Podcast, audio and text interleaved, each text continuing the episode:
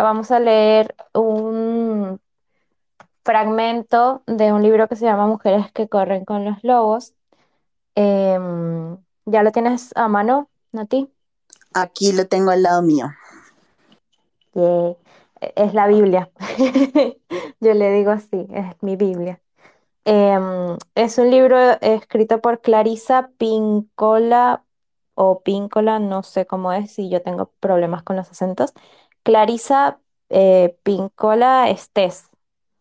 Es una psicoanalista y bueno, también ha hecho otras cosas. Eh, estudió estudios interculturales, psicología clínica em, y además, por lo que entiendo, mira acá, es, es poeta eh, y otra de las cosas que dice la descripción es que es guardiana de antiguos cuentos de la tradición latinoamericana. Es muy importante porque tiene, me parece, un background de, de leyendas y historias que dan como esa base, ¿no? A los arquetipos que se van generando dentro de lo que es la mujer, y no solo la mujer, sino la energía femenina, que de nuevo eh, creo que es importante mencionar que la energía femenina no existe por sí sola, es un, existe, coexiste junto con la energía masculina, em, y a veces son un balance y a veces no. Yo no creo que haya un objetivo final. Eh, no sé si hay que encontrar o perseguir ese balance, pero tal vez sí aprender a conocerse y saber de, qué energía tienes más o incluso cuál te gusta más. Y creo que por ahí está, y, aprender las herramientas que te puede dar cada una, porque cada una tiene unos valores y unas capacidades hermosas. Em, bueno, ¿cómo hacemos? ¿Te gustaría a ti leer yo separé el este fragmento que es en la página 47.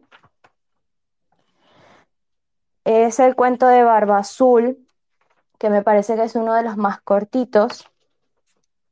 Y bueno, ella después lo que hace es analizar el cuento para analizar estos arquetipos y lo que representan dentro de la psique eh, de la mujer. Entonces, no sé si te gustaría a ti leer el cuento y yo luego tal vez leer alguno de los análisis y ver qué, qué sacamos de ahí. Vale, pero creo que tenemos ediciones distintas y la página 47 no tiene eso que dices. Entonces, ¿cómo es que me dices que se llama? Mira, según el índice que yo tengo es el capítulo 2, eh, que es la persecución del intruso, el comienzo de la iniciación. Ese es el capítulo. Y el cuento con el que empieza es el cuento de Barba Azul. Sí, un momento. Dale, dale. Yo voy a aprovechar y le abro la puerta al gato que, que se me está volviendo loco acá. En el índice me dijiste que cuál era, perdón. Es el capítulo 2. Ah, Barba Azul, sí, página 59 en mi libro. Lo que pasa es que el índice está atrás.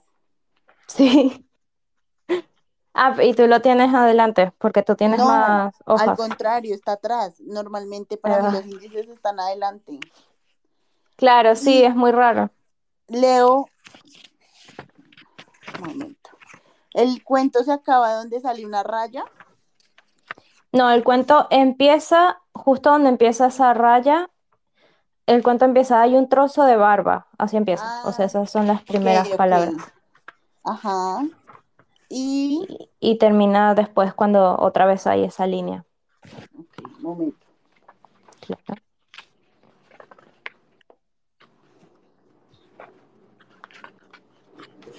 Listo, perfecto.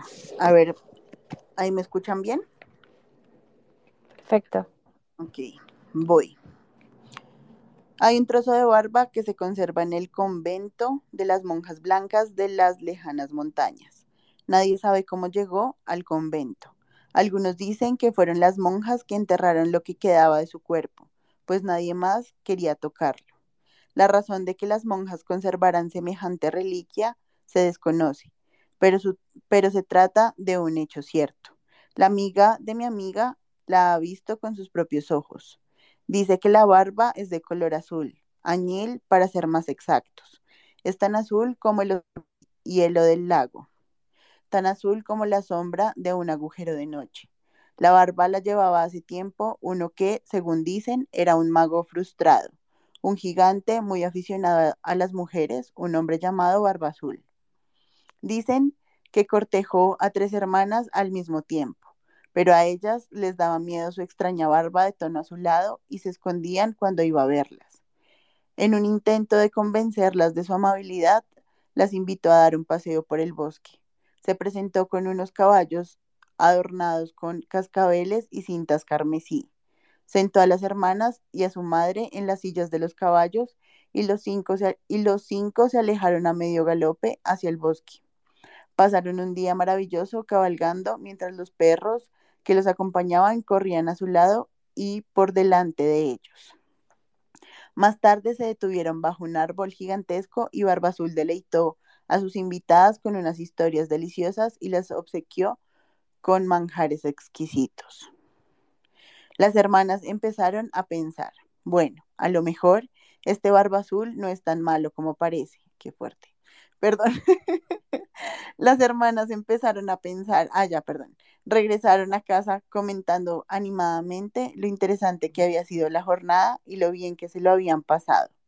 Sin embargo, las sospechas y los temores de las dos hermanas mayores no se disiparon, por lo que éstas decidieron no volver a ver a Barba Azul.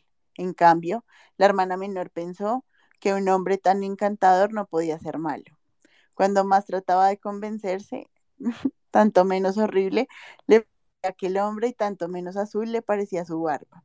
Por consiguiente, cuando Barba Azul pidió su mano, ella aceptó, pero mucho en la proposición, perdón, pensó mucho en la proposición y le pareció que se iba a casar con un hombre muy elegante, así pues, se casaron y se fueron al castillo que el marido tenía en el bosque. Un día él le dijo, tengo que ausentarme durante algún tiempo. Si quieres, invita a tu familia a venir aquí. Puedes cabalgar por el bosque, ordenar a los cocineros que preparen un festín, puedes hacer lo que te apetezca y todo lo que desee tu corazón. Es más, aquí tienes mi llavero. Puedes abrir todas las puertas que quieras, las de las despensas, las de los cuartos del dinero, cualquier puerta del castillo, pero no utilices la llavecita que tiene estos adornos encima. La esposa contestó, me parece muy bien, haré lo que tú me pides. Vete tranquilo, mi querido esposo, y no tardes en regresar. Así pues, él se fue y ella se quedó. Sus hermanas fueron a visitarla y como cualquier persona en su lugar, tuvieron curiosidad por saber qué quería, qué quería el amo que se hiciera en su ausencia. La joven esposa se, lo dijo, se los dijo alegremente. Dice que podemos hacer lo que queramos y entrar en cualquier estancia que deseemos, menos en una, pero no sé cuál es. Tengo una llave, pero no sé a qué puerta corresponde. las hermanas decidieron convertir en un juego la tarea de descubrir a qué puerta correspondía la llave. El castillo tenía tres pisos de altura con 100 puertas en cada ala y como había muchas llaves en el llavero, las hermanas fueron de puerta en puerta y se divirtieron muchísimo abriendo las puertas. Detrás de una puerta estaban las despensas de la cocina, detrás de la otra los cuartos donde se guardaba el dinero. Había toda suerte de riquezas y todo les parecía cada vez más prodigioso. Al final, tras haber visto tantas maravillas, llegaron al sótano y al fondo de un pasillo se encontraron con una pared desnuda. Estudiaron desconcertadas la última llave, la de, los, la de los adornos encima. A lo mejor esta llave no encaja en ningún sitio. Mientras lo decían, oyeron un extraño ruido. Asomaron la cabeza por la esquina y, oh prodigio, vieron una puertecita que se estaba cerrando. Cuando trataron de volver a abrirla, descubrieron que estaba firmemente cerrada con llave. Una de las hermanas gritó, Hermana, hermana, trae la llave. Esta debe ser la puerta de la misteriosa llavecita. Sin pensarlo, una de las hermanas introdujo la llave en la cerradura y lo hizo girar. La cerradura chirrió y la puerta se abrió, pero dentro estaba todo tan oscuro que no se veía nada. Hermana, hermana, trae una vela. Encendieron una vela, contemplaron el interior de la estancia y las tres lanzaron un grito doble unísono, pues dentro había un lodazal de sangre, por el suelo estaban dimensionados los enengrecidos huesos de unos cadáveres y en, los y en los rincones se veían unas calaveras amontonadas, cual si fuera pirámides de manzanas.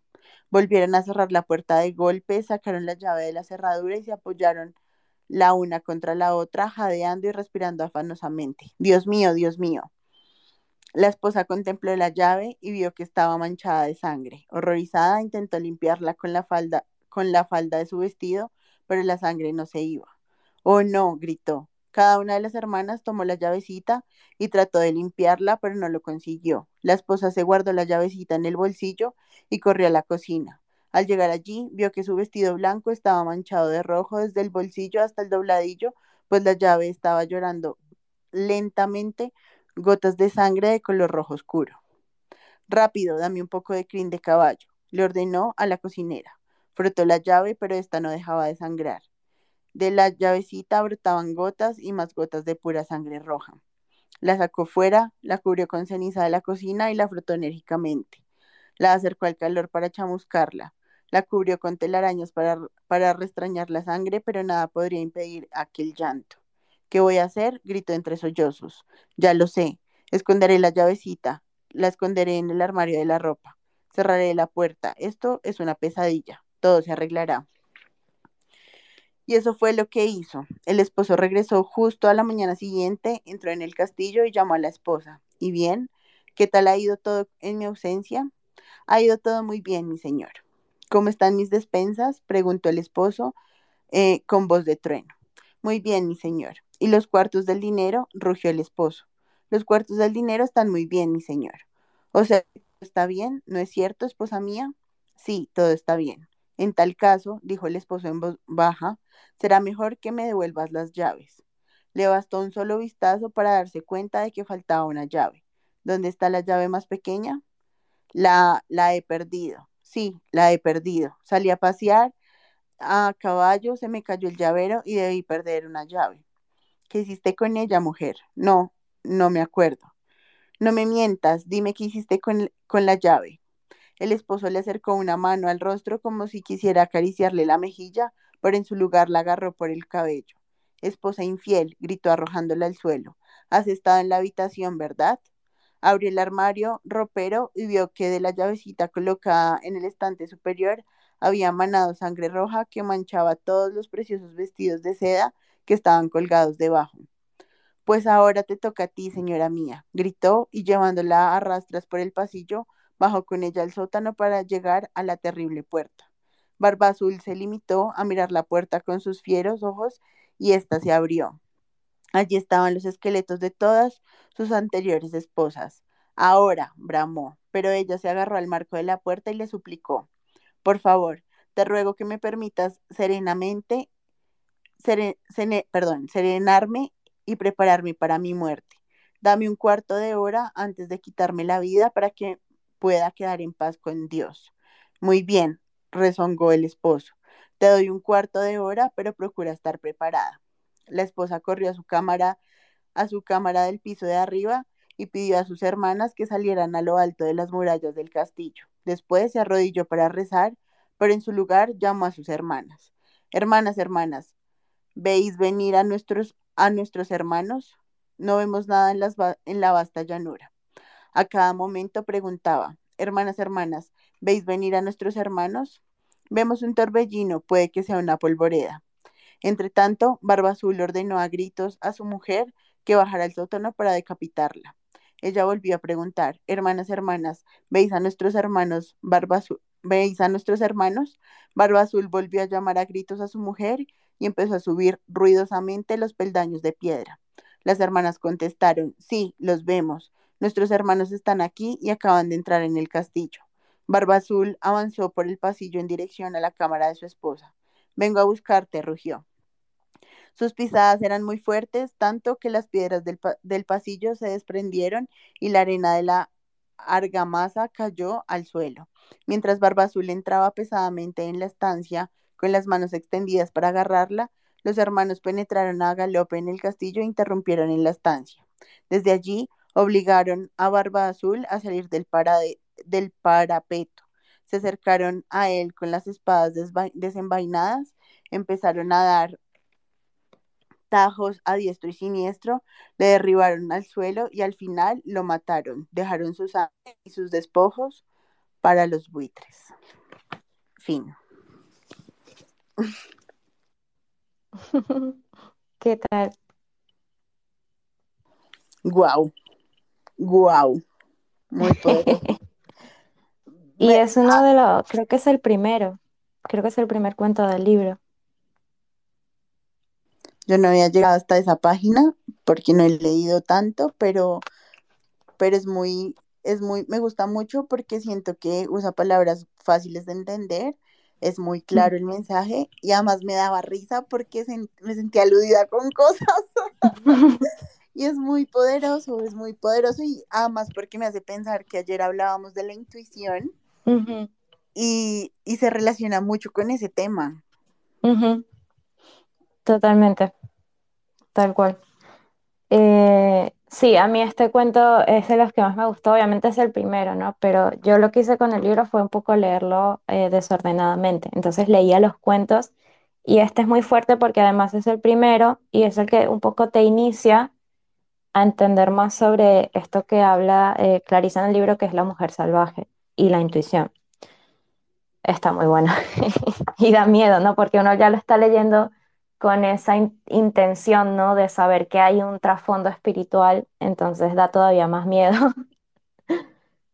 Es muy lindo. Claro, porque además creo que una de las cosas que pasan cuando uno lee un libro es que todo está sujeto a interpretaciones, pero además creo que dependiendo del momento vital que estamos viendo, pues lo interpretamos, ¿no? Y por eso es que me reía, porque decía cosas que me hacían pensar en mi presente inmediato, y yo decía como que fuerte, como un libro puede, que es lo mismo que hablábamos de la libromancia que te he contado que he hecho, y es como, como un libro puede transmitirte tanto y hacerte ver cosas que, que no quieres ver, pero en realidad eres tú misma viendo eso que no quieres ver. Uy, no sé, es muy poderoso. Sí, sí, sí. Es que por eso, mientras más herramientas de autoconocimiento tenga uno, mejor. O sea, hay un dicho filosófico que creo que es el, el base, que es conócete a ti mismo. Y no hay, o sea, para mí yo creo que esa es la frase más importante que hay que decirle. Eso, yo creo que son las primeras palabras que debería decir un bebé. Conócete a ti mismo, porque es que es clave. O sea, si uno no sabe quién es y ni siquiera entiende cuál es su diálogo interno, ni, ni, ni aunque tengas la intuición delante tuyo, la vas a ver, porque ya hay un diálogo que está ahí. Entonces, sí, está muy bueno poder conocerse y eso de la libromancia, por ejemplo, es otra herramienta justamente de, de autoconocimiento. Y necesito que me hagas eso algún día, por favor, con este libro. De Ya hecho, te lo dije ayer. ahorita podríamos hacerlo después de que hagas tú el análisis de este cuento, porque la libromancia es algo súper corto, digamos que no tengo que leerte tanto, puedo solo leerte un, un párrafo o un segmento, el que yo considere, y darte una interpretación desde lo que yo sé y lo que yo siento. Y creo que también es muy potente porque se complementa con lo que tú quieras también decir al respecto, porque muchas veces pueda que yo esté fuera de contexto, pero para ti sí resuene de alguna manera, entonces sería lindo si quieres después de que tú nos compartas lo que querías después de leer el cuento, lo podemos hacer. Y si alguien más que esté aquí quiere subir y preguntarle algo a nuestro amado libro de mujeres que corren con los lobos, pues bienvenidas, bienvenidos y bienvenides. Ay, sí, dale, dale, hagámoslo. Dale, me encanta. Ahora estoy emocionada. Bueno, ya estoy emocionada desde que empezamos, viste que estaba re ansiosa. Em, bueno, yo lo que quería leer era un poquitito del análisis que ella hace luego del libro, eh, que es, es impresionante. Em, hay varios, o sea, ella descomprime el cuento eh, con varias partes, o sea, en varios análisis, y a mí me gustaría leer tal vez uno o dos, pero no sé qué tan largo sea. O sea, son un par de hojas, pero por las dudas vamos viendo. Eh, leo el primero, que se llama El depredador natural de la psique. El desarrollo de una relación con la naturaleza salvaje forma parte esencial de la individuación de las mujeres. Para ello, una mujer tiene que hundirse en la oscuridad, pero sin estar irremediablemente atrapada o capturada, ni morir en el camino de ida o de vuelta. El cuento de Barba Azul gira en torno a ese captor, el hombre oscuro que habita en la psique de todas las mujeres, el depredador innato. Es una fuerza específica e incontrovertible que hay que refrenar y aprenderse de memoria. Para refrenar al depredador natural, que después creo que hay una referencia de que así se le refiere en las tribus de India, en una tribu india de Nuevo México, depredador natural. Para refrenar al depredador natural de la psique es necesario que las mujeres conserven todas sus facultades instintivas. Entre ellas cabe citar la perspicacia, la intuición, la resistencia, la capacidad de amar con tenacidad, la aguda percepción, la previsión, la agudeza auditiva, la capacidad de cantar por los muertos, de sonar intuitivamente y de cuidar de sus propias hogueras creativas. A ver. En la interpretación psicológica recurrimos a todos los aspectos del cuento de hadas para representar el drama del interior de la psique de una mujer. Barba Azul representa un complejo extremadamente recóndito que acecha en el borde de la vida de todas las mujeres, vigilando y esperando la oportunidad de enfrentarse con ellas. Aunque en la psique de los hombres se puede manifestar de manera parecida o distinta, es un enemigo antiguo y contemporáneo de ambos sexos. Resulta difícil comprender por entero la fuerza de Barba Azul, pues se trata de algo innato, es decir, inherente a todos los seres humanos desde que nacen, y en este sentido carece de origen consciente. Y sin embargo, yo creo que podemos intuir cómo se desarrolla su naturaleza en el preconsciente de los seres humanos, pues en el cuento Barba Azul es calificado de mago frustrado.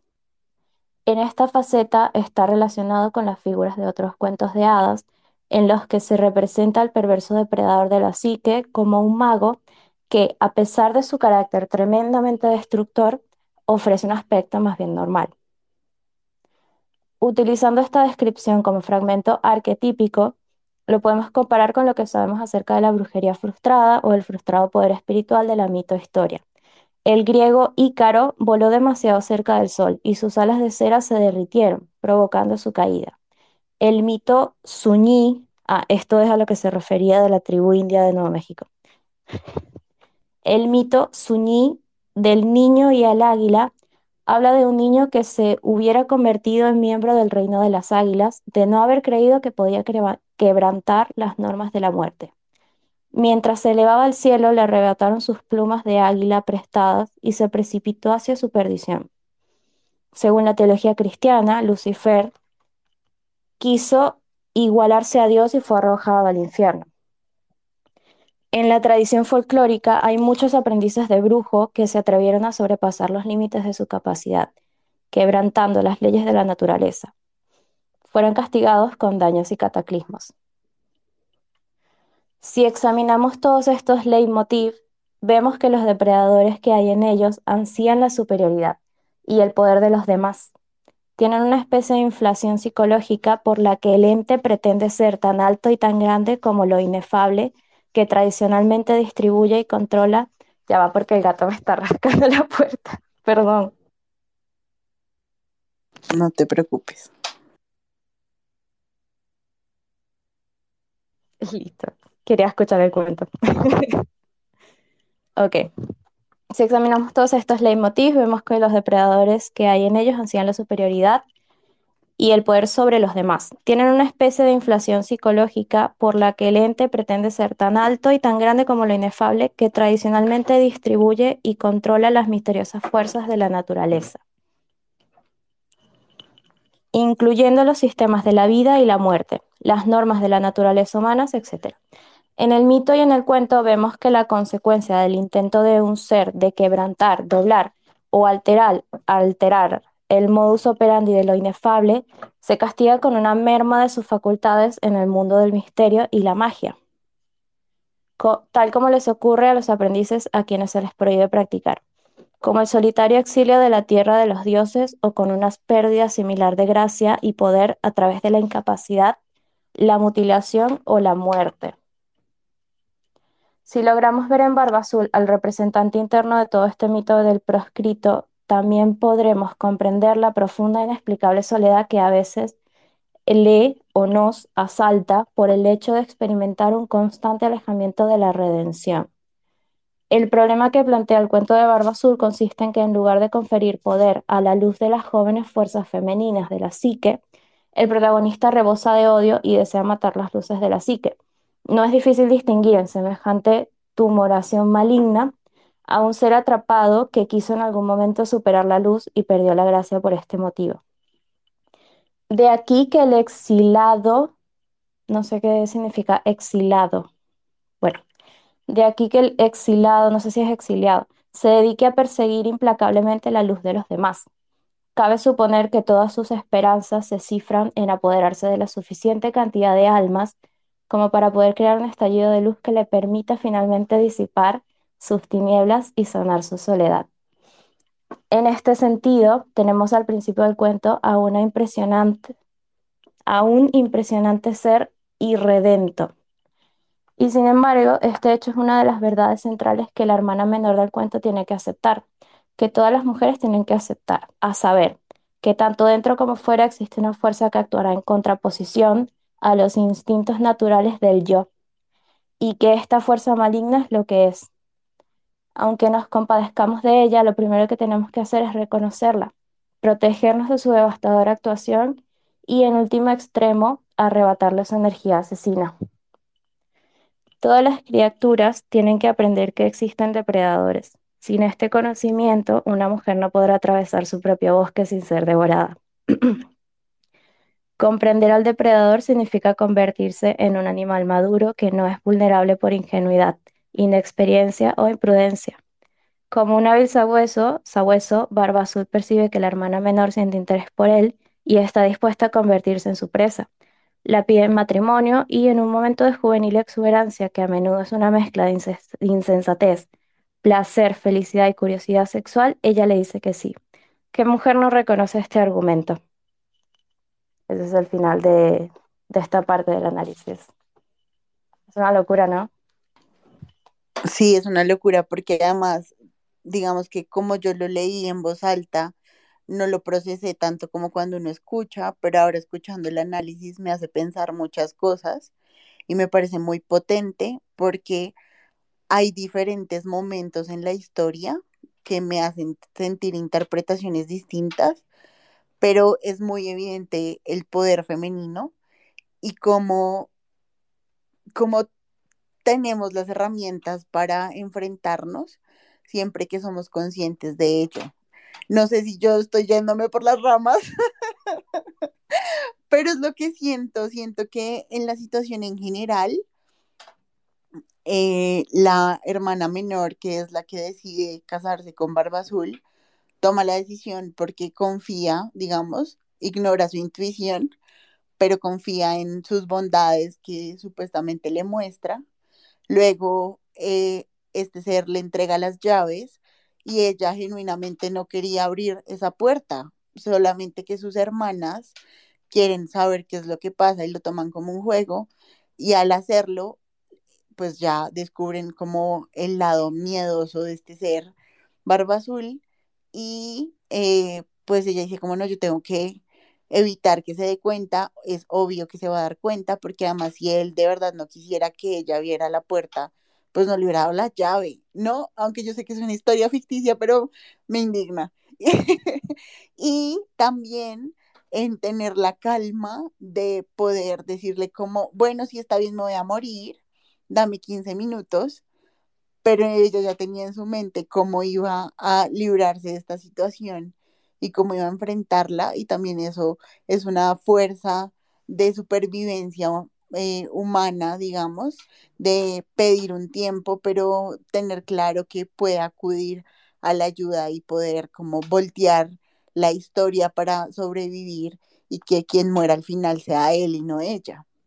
También pienso que habla mucho como de la maldad o del lado malo de Barba Azul, como de su lado siniestro, y creo que mm, habíamos hablado mucho también de la intuición y muchas veces eh, ignoramos esas señales que nos da la vida o las personas mismas eh, porque nos dejamos llevar por ese lado bueno que rescatamos y creo que eso me parece muy impresionante porque aun cuando sus hermanas reconocieron que había algo extraño en ese ser, una de ellas igual decidió brincar al vacío y decir como no me importa y yo me caso. Entonces, cómo eso en realidad lo vivimos en la cotidianidad, me parece que es impresionante.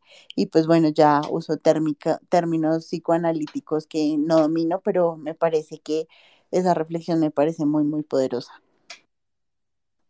Sí, sí, o sea, bueno, el libro tiene, tiene eso, los cuentos están buenos, eh, pero después hay que sentarse a leer el análisis porque tiene unas palabras que a veces hay que, hay que como aprenderlas, ¿no? Pero sí, es lo que tú dices. El tema intuición a mí me parece que es como la palabra que más representa lo que es energía femenina, ¿no? Esa intuición, esa capacidad de ver algo lógico dentro de algo ilógico que en la energía masculina es al contrario. En la energía masculina ve, ay, para, es la hora de que el gato se vuelva loco al parecer. Bueno, perdón. Eh, la energía masculina es, es al revés. Eh, a ver, esto no es una verdad absoluta, ¿no? Yo creo que las verdades absolutas no existen, pero es importante aclarar que son todo teorías, ¿no? Y cosas que se han ido como creando arquetipos, ¿no? Por, por su repetición y constante, eh, sí, repetición. Y bueno, la energía eh, masculina es más lógica, entonces es capaz de sacar tal vez algo de caos de algo que es lógico y, y la energía femenina es al revés. Entonces la intuición es lo que más representa y fíjate que incluso en este libro una cosa que, que menciona el análisis es que también se aplica a la mujer mayor, o sea, a la hermana mayor, que aún no ha aprendido del todo, dice acá, aún no ha aprendido del todo a reconocer a su depredador innato. Puede que haya iniciado varias veces el proceso, pero no haya conseguido terminarlo por falta de guía y de apoyo. Y eso es porque uno está en constante aprendizaje justamente y uno tiene que vivir, una también, tiene que vivir experiencias que te van a enseñar, te van a enseñar, bueno, acá yo sentí algo raro, pero me dejé llevar igual o confiaste igual o tal vez incluso la intuición no estaba, ¿no? Porque a veces pasa y uno se tiene que a veces equivocar para darse cuenta de, de esas cosas. Y ese apoyo, esa palabra apoyo que menciona el libro también es importante, ¿no? El tener el apoyo de, de la visión de otras personas más expertas, tal vez, o, o incluso el apoyo de simplemente ser escuchado, ¿no?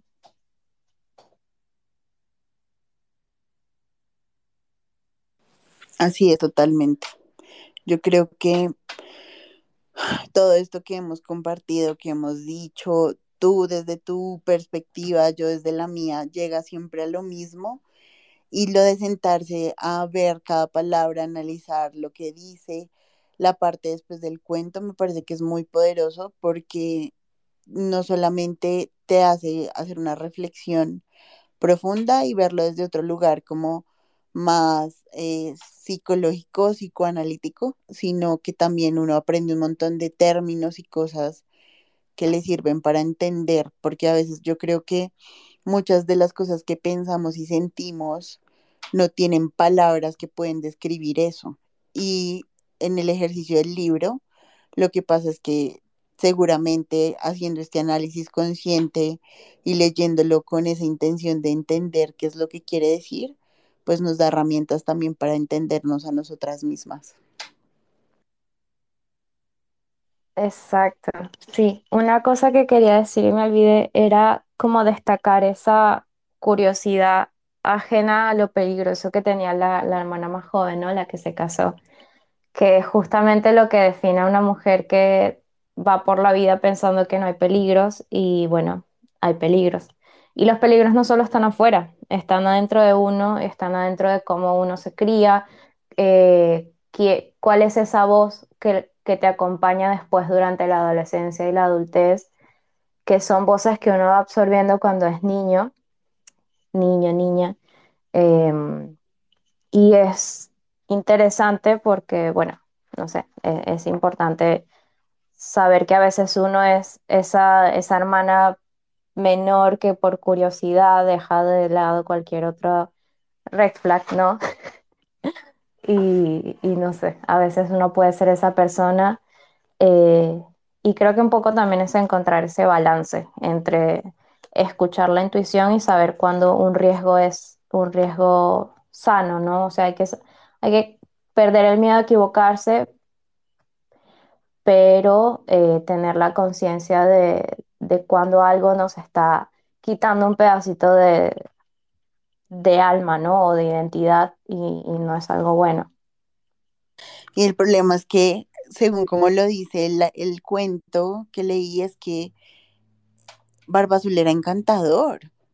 Barba Azul era encantador y digamos que uno a veces se deja llevar por ese encanto y, y prefiere omitir estas, estas luces rojas o estas alertas y prefiere seguir confiando en eso y no en la intuición. Creo que esa es una de las fallas, pero también creo que uno a veces cuando no le pone cuidado a la intuición, así se estrella, aprende un montón de cosas y está mal, o sea, deberían regañarme, no mentiras, pero yo creo que es importante eh, también ser un poco más arriesgadas, no sé si sea la palabra, porque al fin y al cabo ella se arriesgó y vivió lo que tenía que vivir con él y luego ya pues obviamente se enfrentó a lo más horrible y pues se murió, o sea, pudo salvarse ella y murió él, por decirlo así, pero creo que es muy importante también permitirnos eh, vivir. Es que yo creo que una de las cosas que pasa es que muchas veces desde ese lugar de la intuición y el discurso, como hemos sido criadas las mujeres para tener miedo y para desconfiar, o bueno, no sé, en la cultura colombiana siempre es no salga, no se vista de tal forma, porque entonces le van a pasar cosas malas, siempre tiene que, si sale de noche, entonces es más vulnerable y es real, pasan cosas malas. Entonces, si juntas la intuición con todos estos prejuicios y todas estas cosas del entorno que te han hecho creer, pues no vas a poder disfrutar en plenitud tu vida. Entonces creo que hay que hacer un equilibrio, sí, confiar, sí, creer en la intuición, pero también darse cuenta que pues parte de la vida es vivirla y que a veces hay riesgos que vale la pena eh, pues no sé, asumir y enfrentar y no, y no olvidar también el poder de la mujer salvaje y entender que a pesar de que nos metemos en lugares miedosos y peligrosos, también tenemos la fuerza y el poder de salir de ahí y de enfrentarlo, y no solo solas, nosotras con nuestras herramientas, nuestras garras y nuestros dientes, sino que también tenemos un grupo de personas, seres y manada que nos acompaña, nos apaña, nos fortalece y que al final siempre esas personas terminan así nosotros hayamos me, nos hayamos metido de cabeza en algo que todo el mundo nos dijo que estaba mal. al final esas son las personas que van y te rescatan en la situación de cuando ya te ves hasta el cuello y necesitas ayuda, siempre van a estar ahí. Entonces creo que así como siempre nosotras hemos sido el salvavidas de muchas personas, también permitirnos intentarlo brincar al agua y entender que tenemos herramientas, pero que también hay salvavidas cerca y que pues también vale la pena arriesgarse, no sé. Sí, sí, exacto, exacto, estoy súper de acuerdo. Em, dijiste algo que a mí siempre me ha dado mucha rabia, em, que es el tema de cómo se tiene que vestir uno, que si no salgas de noche, ¿no? Y todas estas cosas. Y por suerte pienso, ¿no? Eh, cada vez hay más campañas de concientización, hay más herramientas, las mujeres incluso eh, ahora salimos, y yo creo que no solo las mujeres, porque esto es algo que, que se ve en todos lados eh, salimos a la calle y si vemos que hay una mujer que está haciendo gestos raros o está pasando algo raro, eh, una también ya tiene una alarma, ¿viste? Ya estás más atenta a qué le está pasando. Eh, porque a veces, ¿viste? Eh, se dan situaciones que por ahí son situaciones de peligro, ya con seres externos, ¿no? Como en el cuento, que hay un, un depredador y esto es lo mismo, ¿no? Y, y una vez se da como esa ¿cómo se diría? Como ese aviso, ¿no? Pero antes tal vez las demás mujeres y, bueno, la psique en general colectiva estaba un poco más dormida. Y ahora es mucho más fácil eh, que una mujer pueda comunicarle a otra eh, que está en peligro, porque surgen herramientas, ¿viste? Se hace, se, hay como más, hay menos miedo a hacer un gesto, a hacer una seña, a hacer contacto visual con otra persona, ya no se sale a la calle así nomás. Pero a mí ese, ese tema de cómo vestirse y de salir eh, siempre me ha dado mucha rabia. Porque además viste que dijiste eso, te enseñan a que no te vistas de cierta forma porque estás buscando el peligro. Pero a nadie se le ocurre enseñarle a los hombres o, bueno, a la gente en general que respete a cómo se viste la otra persona y que eso no insinúa nada. Pasa que, bueno, no sé, o sea, eso es, es algo que me genera un poco de frustración, capaz, diría. Sí, te entiendo completamente. Creo que es un problema de, de cómo nos han enseñado a habitar los lugares y cómo han normalizado el censurar a la víctima y no al victimario, o de recriminar a la víctima y no al victimario, o el victimarie o la victimaria. Y es muy importante, es, es una discusión muy importante porque eso también se está replanteando un montón y creo que cada vez más nos sentimos más fuertes para salir a la calle como queremos y habitar los espacios siempre desde estos lugares, pero sin embargo existe el miedo y hacemos estas, digamos, como estas apropiaciones de los espacios en compañía. Y yo creo que es muy poderoso, es muy poderoso porque no es lo mismo ir tú sola en la calle de noche en Bogotá, por ejemplo, que es una ciudad peligrosa, a ir tú con tus amigas caminando en la calle, porque sientes que igual están juntas y que pueden tener herramientas para enfrentarse a lo malo, ¿no? Em, pero también hay algo que dijiste que me parece súper poderoso y es que se está activando eh, esta psique femenina, no sé fue, cómo fue que lo dijiste, pero yo creo que siempre ha existido. Yo creo que las mujeres siempre se han reunido en contextos que para nosotras, digamos, de las mujeres jóvenes o actuales, no sé cómo decirlo, no, porque sí, jóvenes, creemos que no, pero todas estas eh, reuniones de costura, todas estas reuniones cuando se reunían las mujeres a lavar en los ríos o cuando se reunían varias en una casa a cocinar o cuando se reunían a la crianza de los niños, en estos espacios donde las mujeres se encontraban, pasaban muchas cosas muy potentes, donde se hablaban de cosas muy potentes y son, son experiencias que desconocemos, pero que si alguna vez nos tomamos el tiempo de hablar con las abuelas, con las tías, con las mamás o con señoras mayores que estén dispuestas a compartir, nos pueden contar sus experiencias como desde estos lugares que se ven ahora mal, como que las mujeres estén en la cocina o que las mujeres eh, tejan o hagan las labores del hogar. En estos lugares también hay un montón de resistencia y de poder femenino y se hablaban de temas súper fuertes y trascendentales que de verdad cambiaban las dinámicas de la sociedad y de eso casi no se habla. Creo que ahora eh, todo esto de la fuerza y la energía y la juntanza entre mujeres se ve más eh, en otros espacios, digamos que hemos ido colonizando espacios, casas culturales, eh, parques, eh, tarimas, escenarios, espacios de Twitter. Ah, pero eso no quiere decir que las mujeres de antes no lo hicieran y yo creo que es muy importante reconocerlo porque esa fuerza femenina está y de hecho hay muchas, hay muchos hogares eh, en el mundo que fueron eh, liderados por mujeres, que fueron matriarcados, donde todo se llevó a cabo gracias a esa fuerza, a esa lucha y esa juntanza entre mujeres. Entonces yo creo que no es algo actual, yo creo que es algo de siempre que hemos ido visibilizando, que es algo que se ha hablado más, que se ha exteriorizado, pero creo que siempre ha estado. Y creo que esa fuerza del libro de la mujer salvaje está vigente y existe gracias a que desde siempre las mujeres se han organizado eh, a escondidas o libremente o como sea para resistir ante un montón de situaciones que pues nos atraviesan y que no es eh, de ahora, de siempre. Eso era el, el comentario que quería aportar.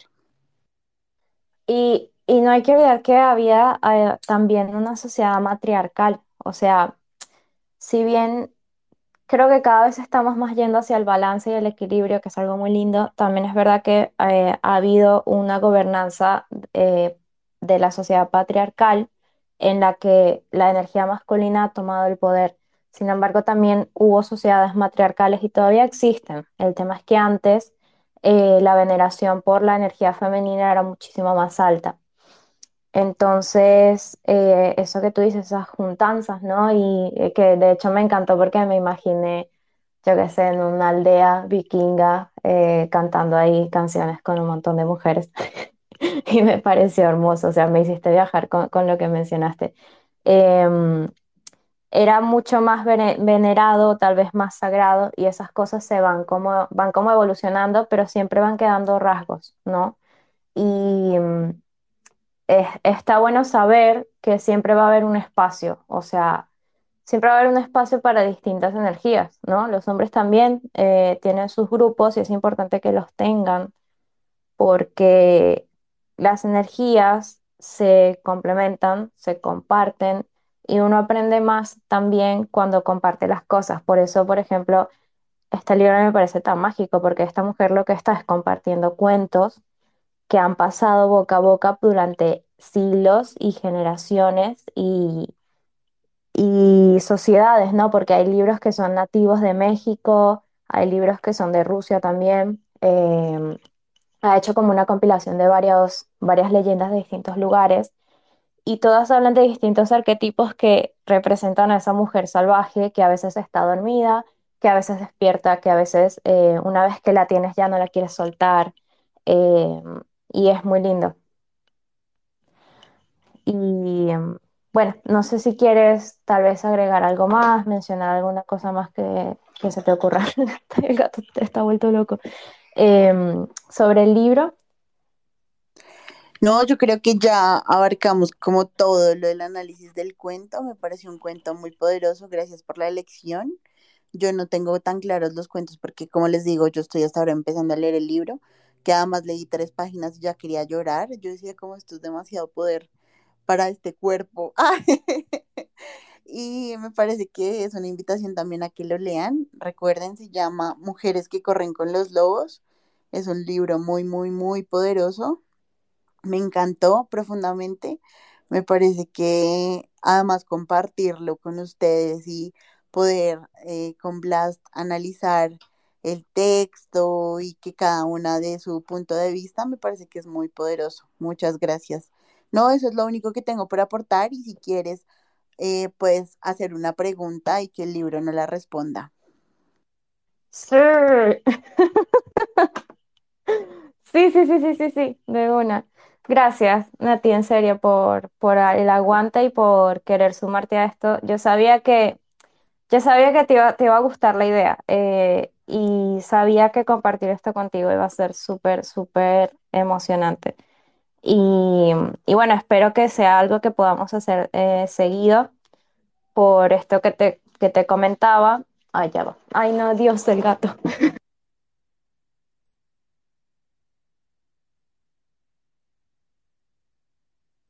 Estamos teniendo problemas técnicos, pero ya volvió. Problemas gatunos. Viste que los gatos hacen eso, eh, quieren entrar, luego quieren salir, o sea, ellos la puerta cerrada no la soportan. Entonces, bueno, ahí está, rascando la puerta para atrás, rascando la puerta para salir. Em, lo que quería decir es que la idea un poco es hacer esto algo eh, tal vez mensual, siempre que podamos, para dar voz a esa energía femenina. Eh, yo estoy en ese camino un poco de encontrarme con esa energía y me gusta mucho la idea de compartir ese proceso, sobre todo compartirlo con personas como tú, Nati, como todos ustedes que están acá escuchando, todas y todos. Em, es muy lindo poder compartir estos procesos y poder tener un espacio donde hacerlo, que sea un espacio donde sabemos que podemos estar tranquilas y tranquilas de que nadie va a estar juzgando nada. Em, por eso también, bueno, te, te agradezco mucho eh, el apoyo, Nati, y el haber querido sumarte, porque estoy muy contenta de compartir esto contigo y con ustedes. Y dale, hago mi pregunta. Sí, haz tu pregunta mientras yo, tú preguntas y luego yo barajo las páginas y leemos a ver qué sale. Tengo miedo, ¿qué pasa si sale algo negativo? Todo está sujeto a interpretación y yo voy a interpretar lo que lea, si tú me das ese permiso. Así que no te preocupes. Tienes todo mi permiso. Ok, em, cuando lo mencionaste antes se me ocurrió una pregunta, aunque en realidad lo, que escribí fueron dos palabras, que es camino espiritual. Entonces creo que la pregunta sería, em, hmm, mm, la pregunta sería si estoy yendo bien con lo que estoy haciendo. Perfecto. Voy a barajar las páginas y me voy a acomodar porque me fui escurriendo, escurriendo, estoy toda mal sentada y ya te leo. Un, minuto. Sí, sí, sí. Tengo miedo. Bueno, y mientras Nati se, se acomoda y baraja el libro, si alguna otra persona hermosa que está acá escuchando quiere hacer una pregunta, eh, creo que Nati está eh, dispuesta a también barajarle este libro mágico que, bueno, ya lo dije antes, pero para mí ha sido como la Biblia, o sea, literal, este ha sido como el inicio de, de encontrar una fuerza que no sabía que tenía. Ya estoy lista. Vamos a ver, eh, a ver qué capítulo es. Te voy a decir qué capítulo es porque no, pues yo lo abrí. Es el capítulo 9. Ay, me muero, Nati, el 9 es mi número de poder. Y el título del, del capítulo es La vuelta a casa, el regreso a sí misma. Y el fragmento que escogí es este. Bueno, yo no, el libro te lo escogió. Con el paso del tiempo, el niño se convirtió en un gran cantor e inventor de cuentos, que además tocaba muy bien el tambor y decía la gente que todo se debía a que de pequeño había sobrevivido a la experiencia de ser un transportado al mar por los grandes espíritus de las focas. Ahora, en medio de las grises brumas matinales, se le puede ver algunas veces con su kayak amarrado, arrodillado en cierta roca del mar, hablando al parecer con cierta foca que a menudo se acerca a la orilla.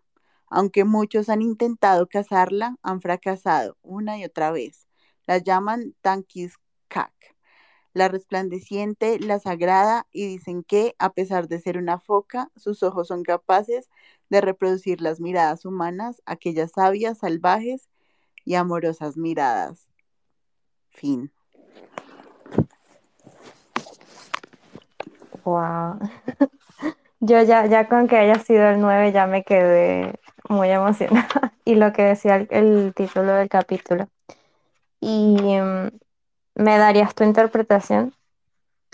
Claro que sí. Lo que yo interpreto sobre tu camino espiritual es que lo que dice es que con el tiempo se convirtió en un gran cantor inventor. O sea, que es el camino, pero es un camino que hay que recorrer. O sea, que seguramente sí, y seguramente vas a llegar a eso que quieres llegar, pero es un camino. Entonces, es precisamente lo que preguntaste, como es un camino que estás recorriendo. Eh, también dice que se debía que había sobrevivido a la experiencia eh, que había tenido. Entonces, yo creo que también es como una invitación que se junta con todo lo que hemos hablado en el espacio y es disfrutar el proceso. Yo creo que es muy importante y disfrutar el camino y que todas las experiencias espirituales eh, que vivas alrededor de esto, eh, pues te van a hacer crecer y llegar a eso que dices, además porque dice eso, como la experiencia de ser transportado al mar por los grandes espíritus de las focas, o sea, el espíritu o los espíritus o lo que sea que creas te guían siempre en el camino. Yo creo que también se trata de confiar y de, y de seguir andando. Eh, eh, también habla como que muchas personas han intentado a- cazarla, atraparla o lo que sea, pero pues no, pues no pueden. Y es que muchas personas intentan encontrar su camino espiritual, pero se rinden. Y quien no puede hacerlo siempre intenta convencerte de que ese no es el camino. Entonces, creo que es una invitación a, a creer que si tú sientes que ese es el camino correcto, hacerlo porque porque precisamente cuando escuchamos las voces de las otras personas que nos dicen que no, es desde su visión y desde su forma y su perspectiva y su vivencia, pero hay cosas como lo espiritual que solamente tú puedes ver y sentir si realmente es. Y en ese, en eso en particular creo que de nada sirve la experiencia ajena más que la propia. Y también dice que la foca era, pues, era como intangible, no sé, como que no la podían atrapar, pero que tenía una mirada y que la mirada era sabia, salvaje y amorosa. Yo creo que eso también es importante, entender que el camino espiritual no siempre es color de rosa, como dicen en la expresión, y que eh, hay que entender que es un camino de amor, pero también es salvaje y de retos y que pues eres tú quien tiene que enfrentarlos y recorrerlo. Esa es mi interpretación. Ay, es muy lindo. Me encantó hacer esto. Quiero hacerlo todos los días. Me encantó muchísimo, en serio. Me, me pasaron dos cosas. Eh, la primera es que justamente este tema del camino espiritual es algo a lo que este año me... es- Por un lado me he visto llamada, ¿no? Viste que yo siento que hay algo más, ¿no? Tal vez algo en la psique, ¿no? Que me hizo sentir como ese llamado. Em, y por otro lado, yo me comprometí este año a retomar ese camino justamente por sentir ese llamado. Y una de las cosas que estoy haciendo es dentro del arte elegir eh, símbolos de fuerza. Y uno de los primeros símbolos fue un- el número 9 que es un número que en mi vida ha estado muy presente, sobre todo en momentos que para mí son importantes. Y mm, ya que fuese el capítulo 9 me, me dio como un escalofrío, ¿viste? Se me, me tembló todo el cuerpo. Y lo que dijiste de disfrutar del proceso es también algo que aprendí por las malas. Aprendí por las malas porque yo me he llenado de ansiedad con todo esto, como lo que mencionaste con, con cómo te sentiste, cómo te has sentido como artista eh, en el mundo web tres que viste que empiezan a surgir cosas, empiezan a surgir ideas y es como todo muy bonito, pero también te da agobio. Y a mí me pasó eso y lo que aprendí a través de varias, varios momentos como de mucha ansiedad y mucho agobio es eso, es a disfrutar del proceso. Entonces saqué esas dos cosas que son muy importantes y también anoté, eh, rayé el libro, no sé si hay acá algún puritano de, de rayar los libros, yo antes lo era, no me maten, eh, pero anoté disfrutar del proceso, me están guiando y confiar. Bueno, y también dijiste algo importante que es, bueno, también un poco tal vez no confiar demasiado, que también creo que es importante. Em, eso, me gustó mucho. Qué experiencia tan bonita. Todo este space ha sido una experiencia.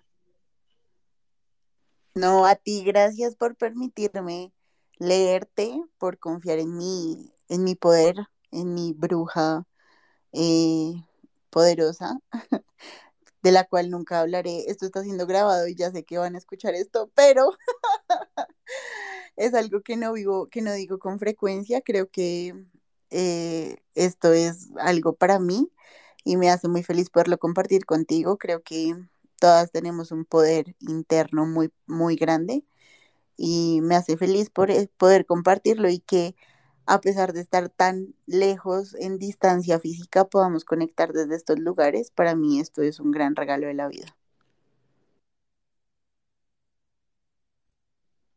Súper, súper, súper de acuerdo. Estoy, yo también estoy muy agradecida eh, porque siento eso, ¿no? Siento que cuando uno se abre también al universo, el universo te manda personas y experiencias y, incluso pensamientos. Y Creo que tú eres una de las personas que me ha mandado al universo y que eres una de esas guías. Y bueno, en realidad agradecer también a, a todas las personas que han estado apoyando también. Ay, me pongo sensible. Sí, sí me doy cuenta, hermoso. No, es que agradecer es muy importante y es parte del proceso y me parece que está muy bien. Y yo también les agradezco a todas las personas que han pasado por aquí hoy, porque con su energía también han permitido que este espacio sea un espacio muy lindo. Y si alguien que esté abajo quiere que le lea un pedacito del libro, le interprete o solo le lea o quiere hacer alguna pregunta, lo que sea, puede pedir el micrófono, que yo estoy dispuesta a compartirles, ya que lo tengo aquí a la mano, a compartirles un poquito de esto que estamos haciendo y que me parece que es muy maravilloso. Hermoso. Y bueno, ya de paso le mandamos saluditos a Karen, a Blue, ¿cómo estás? A Juan, a Príncipe, Angélica, Kelly, eh, Woman Flow y a Silvia, que son, bueno, las personas que veo ahora mismo que están acá.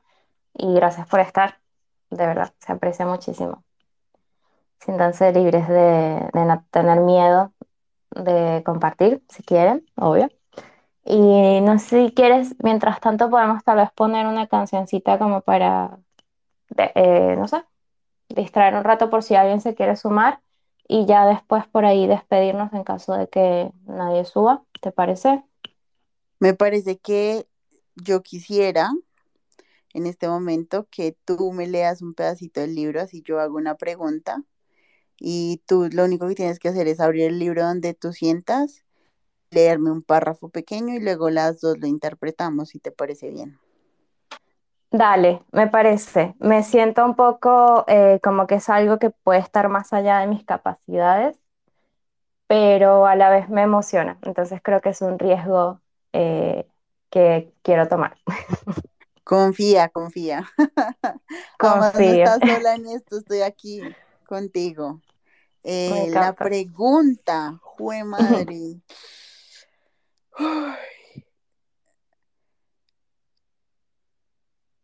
Sí, me dan ganas de llorar. La Ay, pregunta, la pregunta es em, si voy a tener como, no, como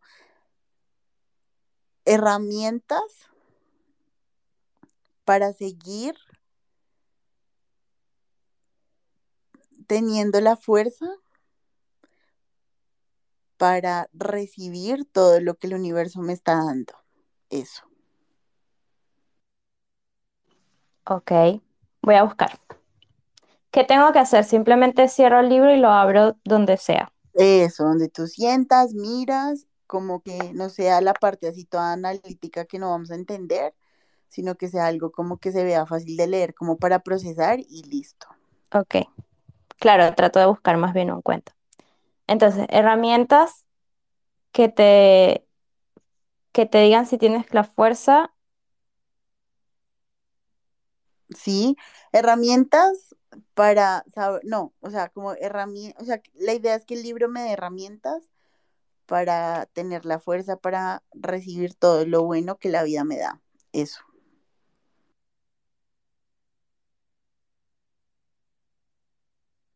Busco, busco. Tranqui, tranqui, tómate tu tiempo, es de sentirlo, de encontrar la hoja que uno diga como esta es la respuesta, pues obviamente sin leerlo, y ya luego leemos, lees y lo interpretamos juntas.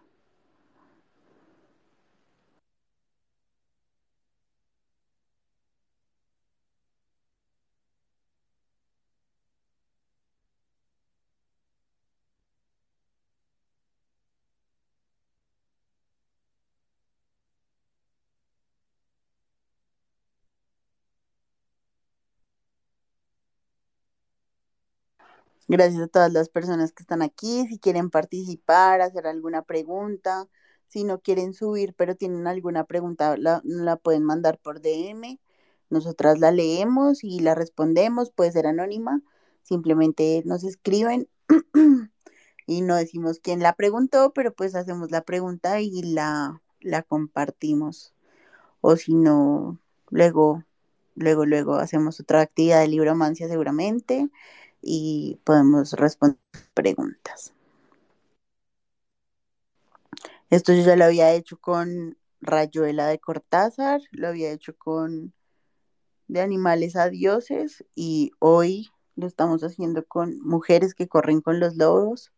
Libro súper mega recomendado. En realidad es muy, muy hermoso y se los, se los súper recomiendo.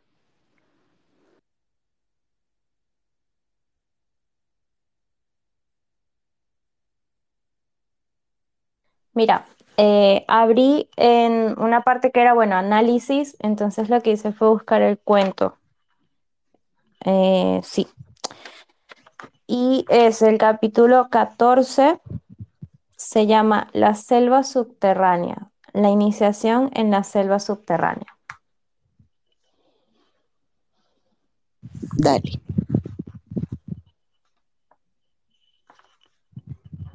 Ya va. A ver.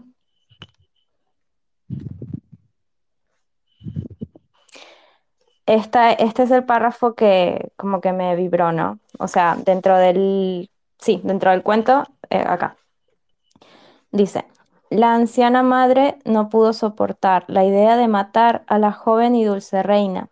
En su lugar sacrificó una paloma, le arrancó los ojos y la lengua y los guardó. Después ayudó a la joven reina a sujetarse la criatura al pecho, la cubrió con un velo y le dijo que huyera para salvar su vida. Ambas mujeres lloraron y se despidieron con un beso. La joven reina anduvo hasta llegar al bosque más grande y frondoso que jamás en su vida hubiera visto. Lo recorrió en todas direcciones tratando de encontrar un camino. Cuando ya estaba oscureciendo, se le apareció el espíritu vestido de blanco y la guió hasta una humilde posada que regentaban unos bondadosos habitantes del bosque. Otra doncella vestida de blanco la acompañó al interior de la posada y la llamó por su nombre. La criatura fue depositada en una cuna. Eso es lo que leí. Está, wow. ¿Qué te pareció? Espectacular. Me hace pensar muchas cosas, pero si quieres dame tu interpretación y luego yo doy la mía o al revés, como tú te sientas más cómoda. Mira, yo lo que, lo que noté fue que al principio fue como fuerte, ¿no? Em, incluso me tuve que reír por, como para sentir como alivianar, alivianar el estado de la, de la idea, ¿no? Pero luego lo que pasó fue algo muy lindo, ¿no? Que fue eh, recibir una guía. Em, por ejemplo, acá cuando dice eh, que se le apareció el, espíritu vestido de blanco y la guió hasta una humilde posada y otra doncella vestida de blanco la acompañó al interior. Entonces, es como lo que veo es eso, la palabra sacrificio y, y el llorar y el despedirse, em, que a veces es doloroso, ¿no? Entonces, es un camino doloroso y conseguir las herramientas, ¿no? que tú quieres em, y la fuerza, tener fuerza para recibir, a veces puede doler.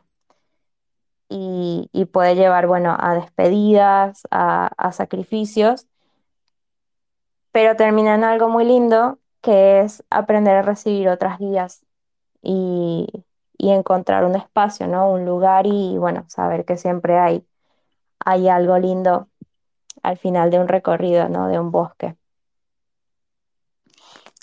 Sí, lo que dices me parece todo sí, todo sí impresionante, o sea, todo lo que dices, lo de llorar, lo de lo de soltar, lo de eso es muy fuerte. Yo lo interpreté de muchas formas también. Todo lo que dijiste lo sentí también. Creo que mm, la parte del inicio habla mucho de cómo yo me preocupo más por los demás que por mí, o que a veces hago cosas que creo que van a beneficiar a otros por encima de mí. Y pues bueno, es como me sentí identificada con eso. Otra cosa que también me pareció, me pareció impresionante es como el permitirme ayudar no, perdón, el permitir que otras personas me ayuden, creo que a veces quiero ser superhumana de hacerlo todo.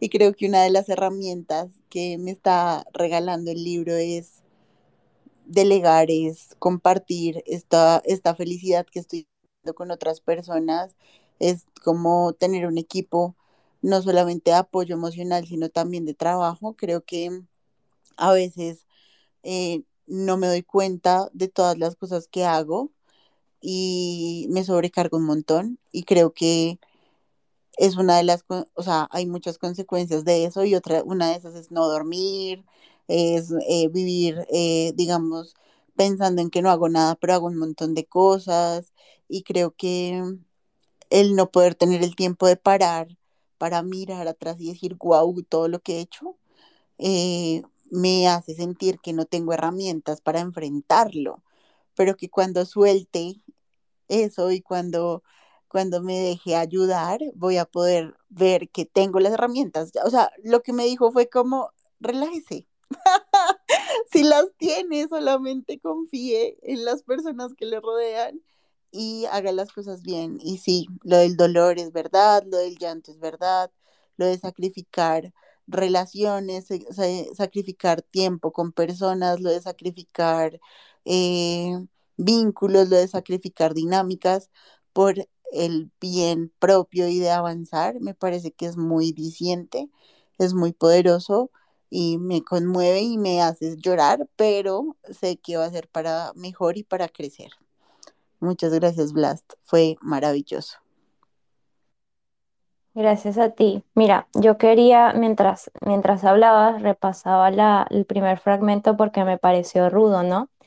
Y, quería releerlo y mencionaste el delegar y yo lo que veo es esto, mira, dice, la anciana madre no pudo soportar la idea de matar a la joven y dulce reina.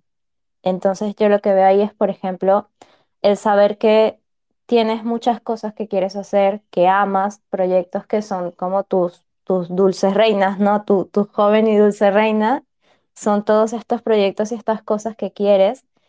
Em, entonces dice que al no matarla en su lugar sacrificó una paloma. Entonces ese sacrificio tal vez es ese delegar, ¿no? Y esa capacidad de soltar un poco para poder ayudarte a ti y, duele porque ambas mujeres lloraron y se despidieron, pero es porque estarías como despidiéndote un poco tal vez de tu yo anterior que a lo mejor no, no podía delegar o no podía soltar y tu yo de ahora que es el que va a encontrar esa guía y va a encontrar como un lugar más allá del recorrido. Eso.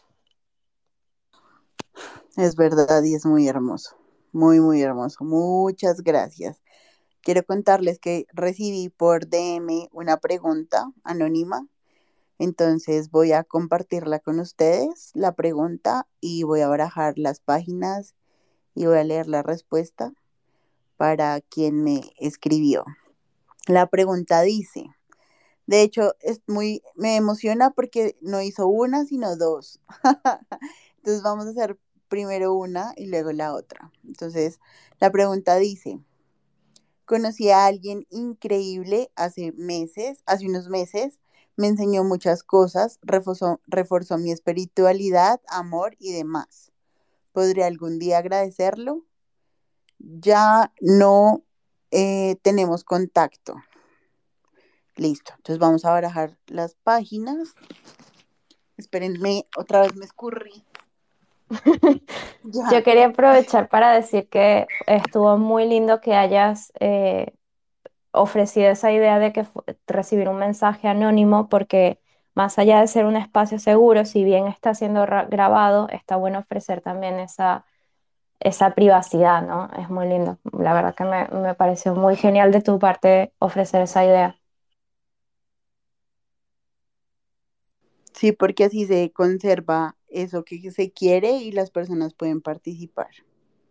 Ya estoy barajando las páginas. Listo. A ver, dice, ¿este qué capítulo es? Voy a ver qué título hay por acá. El hombre oscuro de los sueños de las mujeres. A ver, Y el párrafo que escogí fue, dice, primero vamos a intentar comprender las ideas subjetivas de este tema aplicadas a la vida personal e interior de la soñadora. El sueño del hombre oscuro revela a la mujer la apurada situación en la que se encuentra. El sueño le habla de un comportamiento cruel para con ella, personificado en el malhechor.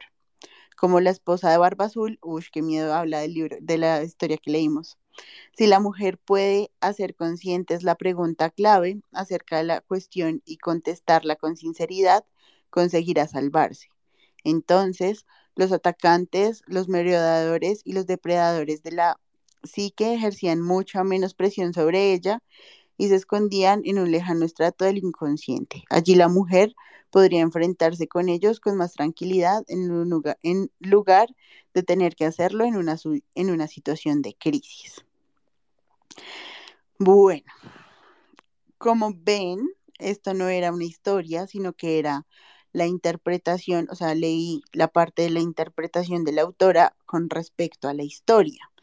Sin embargo, me parece que tiene algo muy potente y es que está hablando de los sueños. Y digamos que uno de los sueños de la pregunta es poder agradecer eh, todo esto que ofrecieron antes y que pues no, no sabe cómo porque pues ya no están en contacto. Hay una cosa que dice súper importante y es que dice que eh,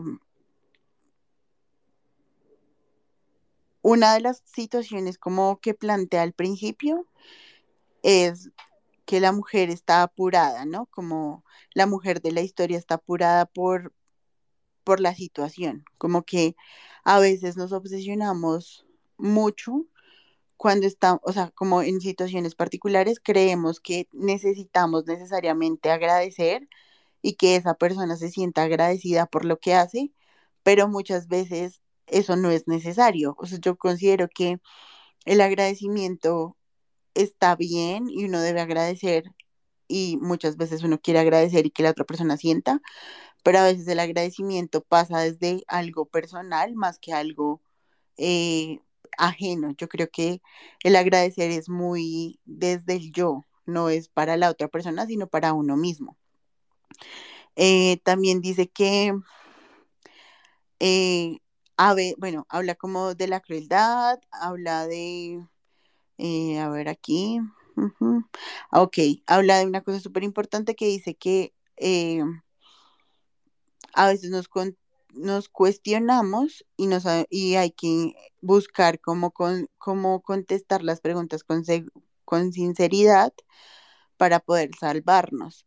A veces entendemos esa necesidad de querer agradecer porque muchas veces no creemos que lo que recibimos fue recíproco o fuimos recíprocos con eso que nos dieron.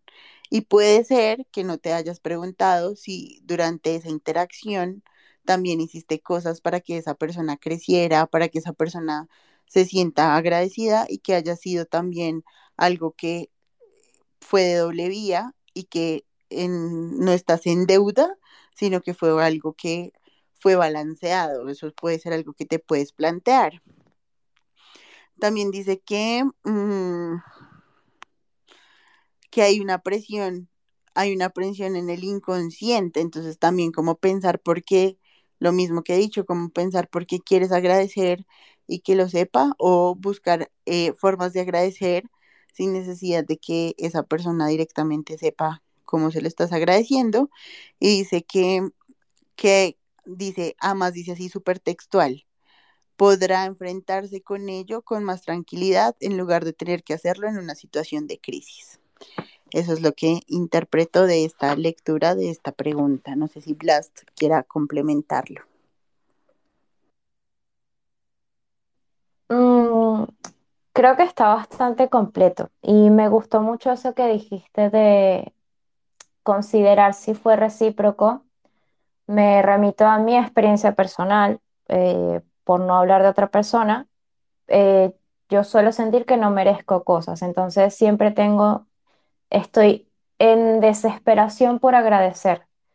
Y, es cansador porque incluso el mismo agradecimiento se vuelve a veces banal cuando ya lo dices por esa, por ese miedo a, a no merecerte lo que te está pasando. Entonces, ese está bueno tener como un espacio, ¿no? Eh, personal interno de silencio y de escucha interna y pensar esto que me está pasando, eh, por qué lo quiero agradecer o por qué me siento en deuda, si es que hay algún sentimiento que surja más allá del agradecimiento.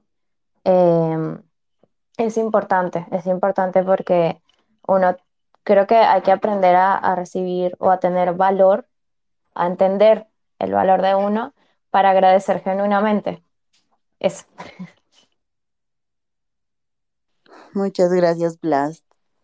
Es verdad, yo creo que a veces damos, o bueno, no sé, como que las interacciones humanas damos por sentado que no damos nada y que la gente nos da todo, pero a veces es importante entender que siempre damos, no en la misma medida, yo creo que todas las personas damos desde la medida de nuestras posibilidades y desde nuestras formas de interactuar, pero siempre que hay una interacción humana, las dos personas están dando algo de sí.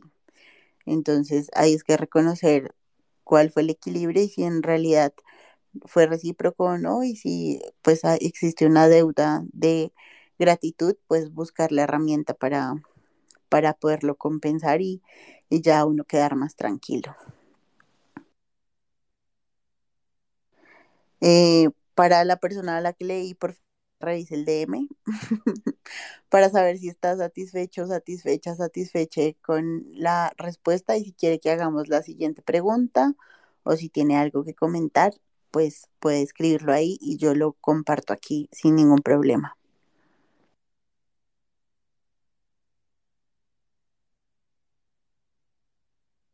Ahora que estamos, ah, bueno, dime, di. no, iba a decir que si alguna persona más quiere participar, hacer alguna pregunta, lo que sea, eh, puede hacerlo sin problema. La verdad que es un, es una linda dinámica porque es como tú dices, es una interpretación eh, muy interna y e- es, lindo. Em, ¿qué iba a decir? Yo iba a decir, quería aprovechar que estábamos acá como en confianza para hacer una pregunta interesante. A mí me, me, me genera curiosidad el tema de decir todos, eh, o sea, el tema de decir no todos, sino todes, ¿no? O sea, generalmente yo trato de decir todas y todos, a veces eh, me, me sale el decir todes, pero siento que no me sale natural y no sé si es un tema de, de que no, simplemente no me sale natural y no me gusta decirlo, o si es más eh, como ese compromiso tal vez social, no sé. O sea, quería saber qué opinabas tú al respecto, porque te he visto también decirlo alguna vez, pero eh, como que no lo dice siempre. Yo tengo amigas que lo dicen siempre, o sea, eso es, es el dialecto que adoptaron. Bueno, yo tengo varias cosas que decir al respecto. Yo creo que eh, cuando tú estás en un contexto donde no existen personas que se reconozcan como no binarias o trans, o que el, el hablar con E implica respetar su derecho, su voluntad de ser tratado o tratada o tratade, eh, está bien, pero yo creo que el lenguaje inclusivo es importante cuando estamos en un contexto donde las personas no se sienten identificadas con los pronombres que usamos. Es decir, en este momento en particular, desconozco los pronombres de dos personas que están en la sala, el resto los conozco, y por respeto a que desconozco sus pronombres, digo todas, todos y todes. Sin embargo, si estoy en un contexto donde conozco los pronombres de las personas que están, puedo dirigirme con tranquilidad, con todos o todas o todes, dependiendo de la situación. Y eh, yo debo confesar que al principio me costó un montón el lenguaje inclusivo, pero luego entendí por qué seres que amo profundamente, que me han sido parte de mi camino, están en esto de haciendo tránsito o son personas no binarias que me han enseñado un montón y que a través de sus experiencias particulares he entendido el valor de la E, el valor de eh, todes, el valor de ella, el valor de sentirse parte de y no excluidos, porque creo que lo binario es muy doloroso para estas personas y creo que va desde ese lugar de respetar eh, que todos somos, todos, todas y todes, ahí sí aplica, somos personas que no estamos en extremos, sino que podemos estar en intermedios y es eso, es respetar y reconocer cómo las personas se identifican y creo que cuando uno lo aprende desde el amor, como les cuento de mi experiencia personal, es más fácil adaptarlo al lenguaje.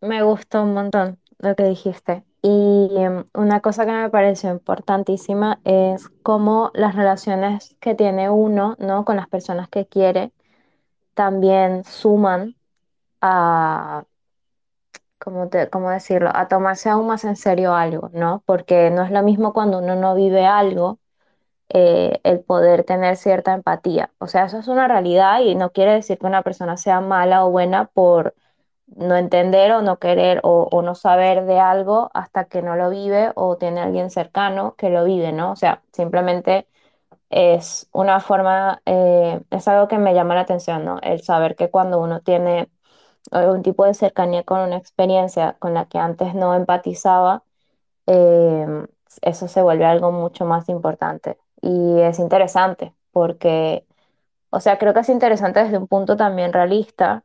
em, Precisamente por eso, porque hay que, creo que hay que ap- aprender a empatizar con cosas que están tal vez más lejos de uno, o de una, o de une. Eh, porque sí, porque va, va más allá de, de experiencias cercanas, ¿no? Claro, además porque yo estoy segura que después de este space ya no van a ver a las personas gordas de la misma manera que lo veían hace tres horas, porque van a entender que hacer un comentario gordofóbico puede herir a alguien, porque van a entender que las personas gordas a veces no dicen o no hacen cosas para no incomodar, y creo que eso es muy poderoso. Yo creo que hacer visibles a las personas gordas en contextos donde no lo eran les da mucho poder y, y, y no lo van a hacer, ni siquiera lo van a decir, simplemente lo van a pensar. Y ojalá, ojalá se acuerden de mí en ese momento y de esta conversación y creo que así es como se transforma el mundo.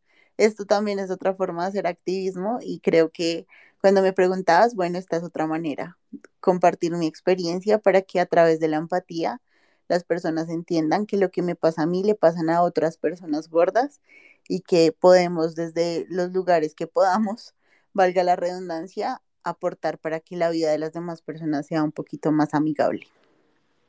Sí, sí, y es que te voy a decir una cosa, a mí hasta decir la palabra gorda me daba cosa eh, al principio del space por sentir que capaz que te ofendía, cuando en realidad no, o sea, no es un insulto, pero hay tanto tabú con el tema que se vuelve, sí, se vuelve un tabú, se vuelve un tabú, entonces en lugar de hablarlo la gente no, no lo habla y eso también es una forma de, sí, de, gordofobia, ¿no? O de, de ignorar algo que está pasando y de, no- de tener miedo a charlarlo y, y no, no, no es así como se, se- hay que tener menos miedo. Bueno, a ver, te digo otra cosa.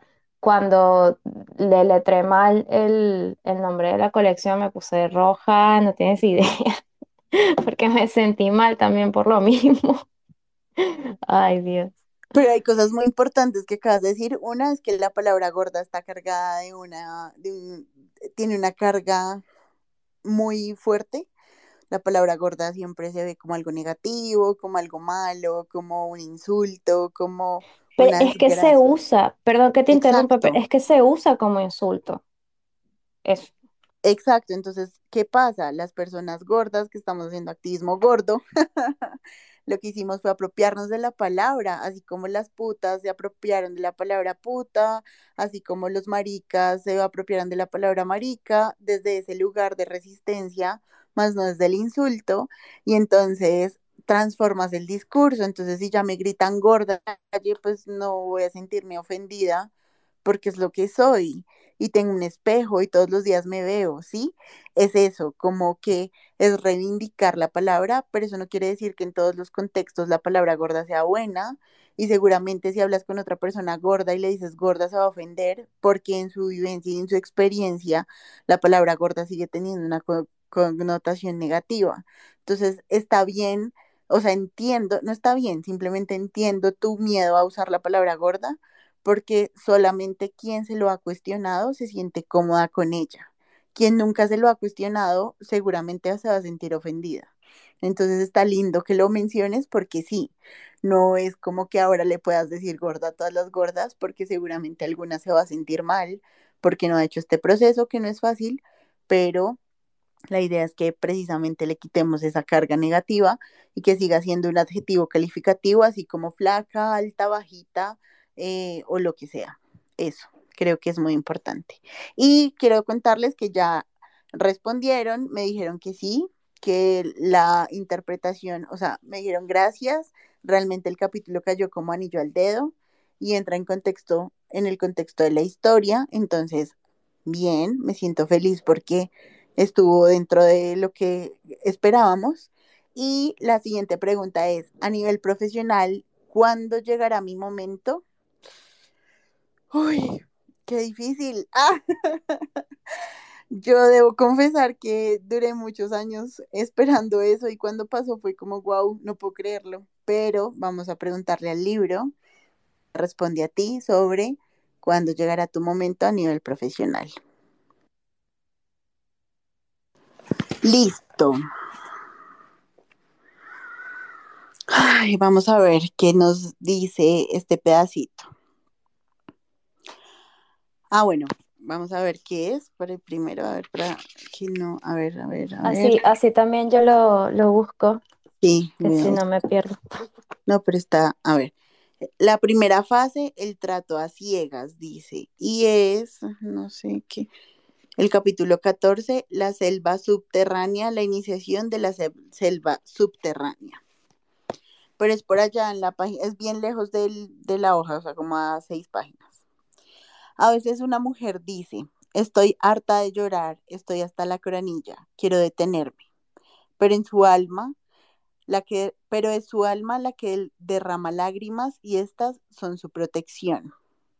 Por consiguiente, tiene que seguirlo haciendo hasta que termina su necesidad. Algunas mujeres se asombran de la cantidad de agua que pueden producir su cuerpo cuando lloran. Eso no dura eternamente, solo hasta que el alma termina de expresarse de esta sabia manera. Wow. Poderoso. Estoy procesando, o sea, esto está demasiado poderoso. Uf, ok, bueno, no tengo ni idea del contexto, o sea, la persona que me preguntó no tengo nada de contexto, no tengo ni idea, no sé mucho, no sé ni siquiera, no, nada, no sé nada, pero yo creo que hay momentos en los que nos desesperamos. Y es muy fuerte porque la frase más contundente, que además está entre cositos que no sé cómo se llaman, porque no son comillas, sino como unos cositos como el signo de más y menos, pero doble. No sé cómo se llama eso. Perdónenme. Son, son como las flechitas estas. co- Para, ¿Por voy a buscar cómo se llaman en internet. Es como para es como para resaltar algo muy importante, pero no son comillas. Dice, estoy hasta estoy harta de llorar. Estoy hasta la coronilla. Quiero detenerme. Es como creo que ha pasado un montón y creo que lo que quiere decir es que muchas veces intentamos tanto o luchamos tanto, ay, miércoles, o le metemos tanta energía a algo que no da, que como que sentimos que ya no queremos más. O sea, como que creemos que lo que estamos buscando no va a dar frutos y nos cansamos, como que ya no queremos seguir, continuar. Entonces dice, pero es su alma la que derrama lágrimas y estas son su protección. Entonces, ¿qué pasa? Muchas veces nos cansamos, pero siempre se seguimos, o sea, a pesar de estar mal, a pesar de llorar, a pesar de, de estar frustradas, de estar agotadas, hay algo más poderoso que nos dice como continúa, dale, sigue, confía. Em, y también dice que las lágrimas son la protección y me parece muy potente porque yo creo que a veces creemos que el frustrarnos y el sentirnos estancadas eh, nos, nos limita, pero yo creo que a veces esa frustración nos impulsa a cambiar las cosas, nos impulsa a darle un giro, nos impulsa a intentar nuevas estrategias, nos impulsa a cuestionarnos por qué no funciona y sentarnos a pensar genuinamente qué es eso que podríamos hacer mejor para que la situación cambie. Em, dice que hay que llorar hasta que, pues hasta que se acabe la necesidad de, de esta, o sea, como sacarlo todo hasta que ya estés vacía de lágrimas y sientas que ya fue suficiente. Creo que también es como eso, la invitación a, a intentarlo todo hasta que sientas que ya fue suficiente y creo que uno siempre puede un poquito más. Entonces es eso. Y dice también que nos asombramos con la cantidad de lágrimas que el cuerpo tiene y lo mismo pasa con esas fuerzas o esas ganas o esa intención de continuar en algo que estamos y ver cómo en qué va a terminar o qué va a pasar o, o cuándo va a ser nuestro momento, ¿no? Como que a veces sentimos que no va a pasar, pero, pero pues hay que luchar hasta el final. Y entonces dice, esto no dura eternamente, solo hasta que el alma termina de expresarse de esta sabia manera. Entonces eso también me dice como seguramente estás pasando por un mal momento para preguntarte esto, o por un momento difícil, o por un momento de que no tienes inspiración, o por un momento de no tengo contexto, no sé, no puedo decir cosas más puntuales, pero siempre todo pasa, todos los momentos malos, de confusión, de, de, estancamiento pasan y seguramente después de que eso pase, pues vas a encontrar em, eso que estás buscando o, o ese momento que es el que esperas para que eso pase. Entonces, creo que esa es la interpretación que tengo para este pedacito del libro. No sé si Blast quiera aportar algo. Sí, Eh, me gustó lo que dijiste, es muy lindo. Y el fragmento es muy, muy, muy, muy, eh, ¿cómo se dice en español? Accurate. Em, Contundente, apropiado. eh, eso, sí, como, como apropiado. Em, yo lo interpreté lo siguiente. Estoy harta de llorar, ¿no? Estoy hasta la coronilla, quiero detenerme. Tal vez el llorar y esas lágrimas y es, eh, también sean ese trabajo, ¿no? Esa, esa, ese como esfuerzo, ¿no? Que se está haciendo. Y, y, y después dice, algunas mujeres se asombran de la cantidad de agua que puede producir su cuerpo cuando lloran. Entonces, a veces uno se sorprende a sí mismo, a sí misma de todo el esfuerzo y la energía que pueden sacar, que podemos sacar de donde no la tenemos. Y, y, esto pasa hasta que el alma termina de expres- hasta que el alma termina de expresarse de esta sabia manera. Entonces todo ese esfuerzo eventualmente va a dar sus frutos, ¿no? E- Eso es lo que yo como que interpreté, como que la- las lágrimas y esa agua era todo este esfuerzo y este camino. Así es, me encanta. Me parece que ha sido muy poderoso y que ha sido muy acertado. No sabemos el contexto, pero me parece que ha sido muy poderoso y me hace muy feliz que hayan confiado en nosotras para leerles un poquito de esto que queremos compartirles. Eh, yo ya no tengo más preguntas en mi DM, yo creo que ya podemos ir cerrando. Tú dirás, Blast, es tu espacio, es nuestro espacio. sea nuestro, que sea nuestro, por favor. Me encantó de verdad esta experiencia. Eh, dale, si, si quieres, eh, sí, vay- vayamos cerrando, em, porque tengo sueñito.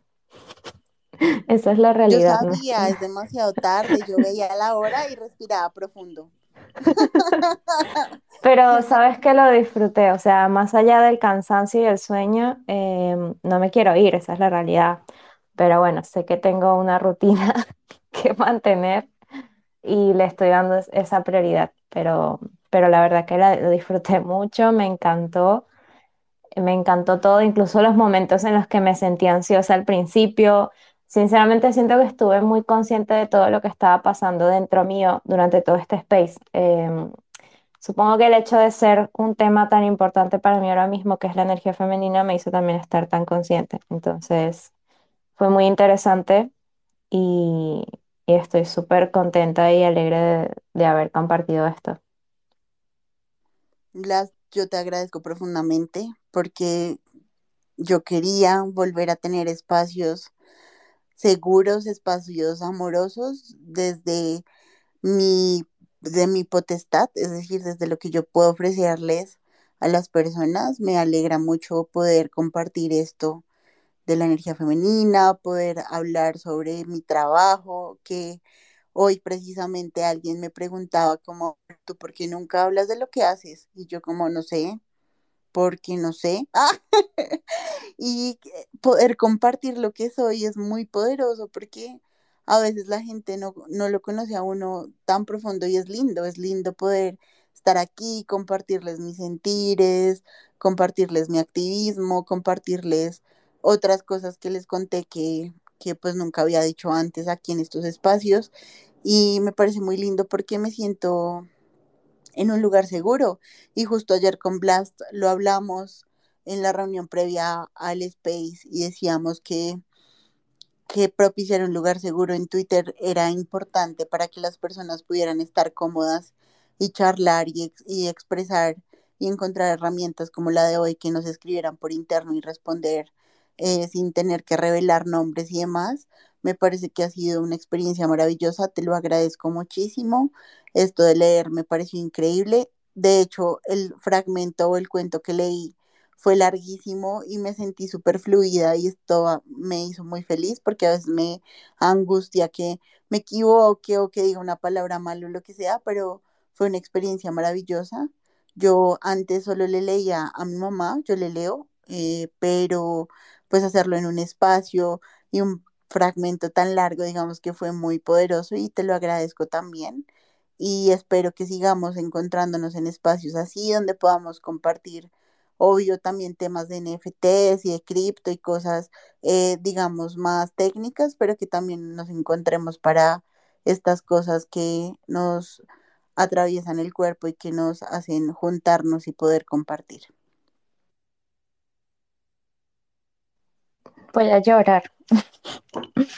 De verdad, me, me, me siento muy sensible ahora mismo y es muy lindo y estoy contenta. Y gracias, en serio, por todo, por todas tus palabras y, y gracias a todas que estuvieron acá y nos bancaron tanto rato. eh, estoy súper contenta y, y no sé qué más decir. No Es que estoy sin contarles, palabras. yo sé que no te preocupes, contarles que esto va a ser un space mensual. La idea es que los vamos a hacer, lo vamos a hacer los primeros días de cada mes, encontrarnos para hablar de energía femenina con Blast. Si se les ocurre algún libro, algún tema, si quieren participar y compartir aquí Todas, todos, todos son bienvenidas, bienvenidos y bienvenides.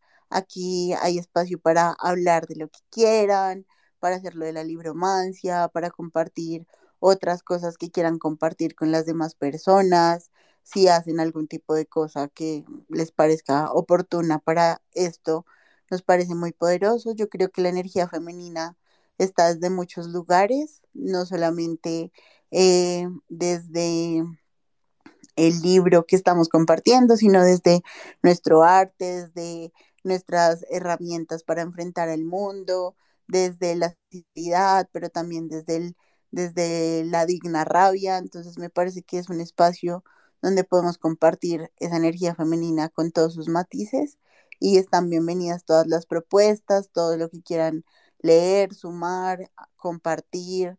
eh, pues nada, está abierta la opción, todo desde el respeto, desde el cuidado por las otras personas y desde el amor, que así parezca muy cursi, yo creo que es una cosa muy importante y es como yo habito el mundo y creo que eh, es una forma de poder compartir. Me hiciste recordar que un poco la intención también es eh, lo que te había comentado, eh, de dar esa voz a la energía femenina y de tratar de que llegue a muchas personas. Entonces, por eso también el Space eh, está siendo grabado y lo vamos a subir también a Spotify y a YouTube. Tu entrevista la vamos a subir por separado, así queda un, un video sobre tu entrevista y otro después sobre el tema de energía femenina. Y o sea, la razón por la que quería mencionar eso es porque la idea que tú tuviste de que te enviaran mensajes anónimamente eh, está muy buena porque a lo mejor hay gente que quiere compartir y quiere recibir también como ese feedback, ¿no? Que tiene el- esa magia de compartir, eh, te genera un feedback muy lindo pero a veces tampoco quieres eh, hablar o tienes miedo y está bien también tener como un espacio anónimo. Entonces, tal vez em, para el próximo también tener en cuenta, eh, recordarle a las personas que por ahí no quieran eh, que su voz esté tipo en Spotify en YouTube, que por ahí tal vez te pueden mandar un mensajito si tienen más confianza, o a mí también, o capaz que más adelante podemos tener como uno de esos, una de esas plataformas donde pones cosas anónimas, ¿viste? Esas historias anónimas, no sé cómo, cómo se llaman, pero como los Reddits. No, No sé. tampoco, tampoco. Yo entiendo que tengan miedo, pero pues como no nos van a escribir a ti o a mí tampoco. Igual no, o sea, ya se dieron cuenta que yo no revelo el nombre ni nada, no. Yo creo que es importante también, porque además creo que estos espacios también tienen algo de confianza. Creo que uno no llega a un espacio así a no hablar, o sea, o a preguntar cosas abiertamente sin tener la confianza de hacerlo. Entonces, no, creo que no nos enredemos tanto, creo que los DMs están abiertos y que vamos a, o sea, confíen en nuestra palabra de que no vamos a revelar sus identidades Simplemente es algo para que las personas puedan participar y que puedan estar aquí sin necesidad de poner su voz, pero que su, lo que ustedes quieran eh, eh, puedan participar. Alguien, eh, porfa, dime si quieres que te mande el micrófono y luego prometo que te enseño cómo. Alguien me acaba de escribir que no encontró la forma de subir a, a hablar, pero que quiere. Entonces le estoy preguntando si quiere Mejor dicho, te voy a mandar el micrófono y tú tienes que aceptarlo. A ver, es que nunca ha estado en un espacio. Ahí Bueno, ya, ya ves que mientras, mientras le envías, ya ves que yo me voy, me voy a los extremos. Entonces está bueno que me ayudes a, a mantenerme en la tierra. Yo ya quería crear un foro, ¿viste? Tipo, No, no, no, es complicarse demasiado. Yo creo que es importante eh, no complicarlo tanto y pues no, igual de verdad, nosotras no vamos a revelar la identidad de nadie. de una, sí, sí. No, estoy súper de acuerdo. Lo que dijiste de no complicarse, esa es la historia de mi vida, no ti. O sea, yo siempre encuentro la forma de autosabotearme o de complicar las cosas para que se me hagan el doble de difícil. Impresionante.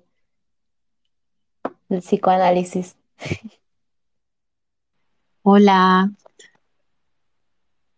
Buenas noches, Silvi, Hola ¿cómo Silvia, ¿qué tal? hola, ¿cómo están? Me da pena también porque ya se, ya se estaban despidiendo, pero había estado escuchándolas desde hace rato y no había podido encontrar la forma. La verdad es que estaba escuchándolas desde el computador y nunca pude encontrar la opción. Entonces me pasé al teléfono y ya desde aquí sí pude hacerlo. No sé si es normal. Claro, desde el compu no se puede. Olvidé decirte que para uno interactuar en los space necesita estar desde el celular porque ahí es donde da la opción de activar el micrófono. Ya, ya, pues muchas gracias. Me da pena en todo caso que sí, que sé que ya estaba cansada eh, por ahí, que ya se iban a despedir, pero bueno, de paso voy aprendiendo también. Igual no te preocupes que no pasa nada. O sea, lo que quieras decir, aportar, dilo tranqui, que, que no tengo tampoco urgencia de irme, así que tranqui. Gracias. No, realmente, bueno, no era mucho tampoco. Estaba, pues sí, como eso que las había estado escuchando. Eh, yo había hablado con Nata hace unos días y ella me había contado que iban a tener este espacio hoy y yo estaba con curiosidad eh, de escucharlas y de conocer más de este libro porque mm, la verdad es que yo lo tengo. Eh, a mí me lo regaló una amiga hace varios años eh, y cuando me lo regaló justamente también fue así como yo lo empecé a leer y me ha gustado mucho. Siento que tiene unos mensajes muy importantes, como que ha sido muy eh, como transformador para ella y ella por eso quiso como regalármelo a mí también.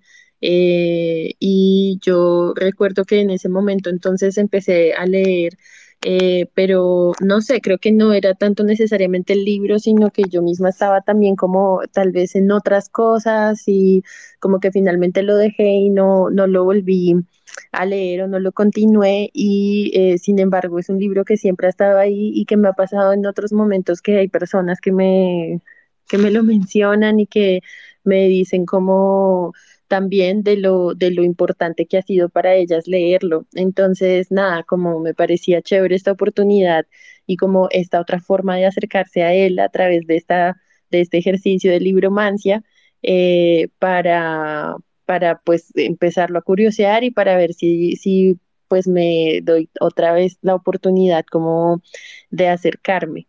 Entonces eso, pues muchas gracias. Silvi, muchas gracias por venir acá. Me hace muy feliz escucharte y que nos hayas escuchado. Justo antes de que entraras hicimos otra parte de la actividad que era leer una historia, un cuento, y luego eh, Blast leía la parte del análisis, como el psicoanálisis que hace la autora, y conversábamos acerca del cuento. Por si te lo quieres leer, leímos el de Barba Azul. Igual es el capítulo 2, Barba creo, Blast. azul, tremendo barba azul. ya lo eso. conoces, me encanta. leímos ese y fue muy poderoso porque fue compartir como a través de lo que estamos viviendo en este momento vital, eh, lo que sentíamos y lo que interpretábamos. Entonces, aparte de la libromancia, hicimos eso y me parece que es muy chévere y que precisamente también es una invitación para ti, para que vuelvas a venir aquí a este espacio en un mes, que nos reunamos y que compartamos también lo que sea que se nos ocurra para ese momento.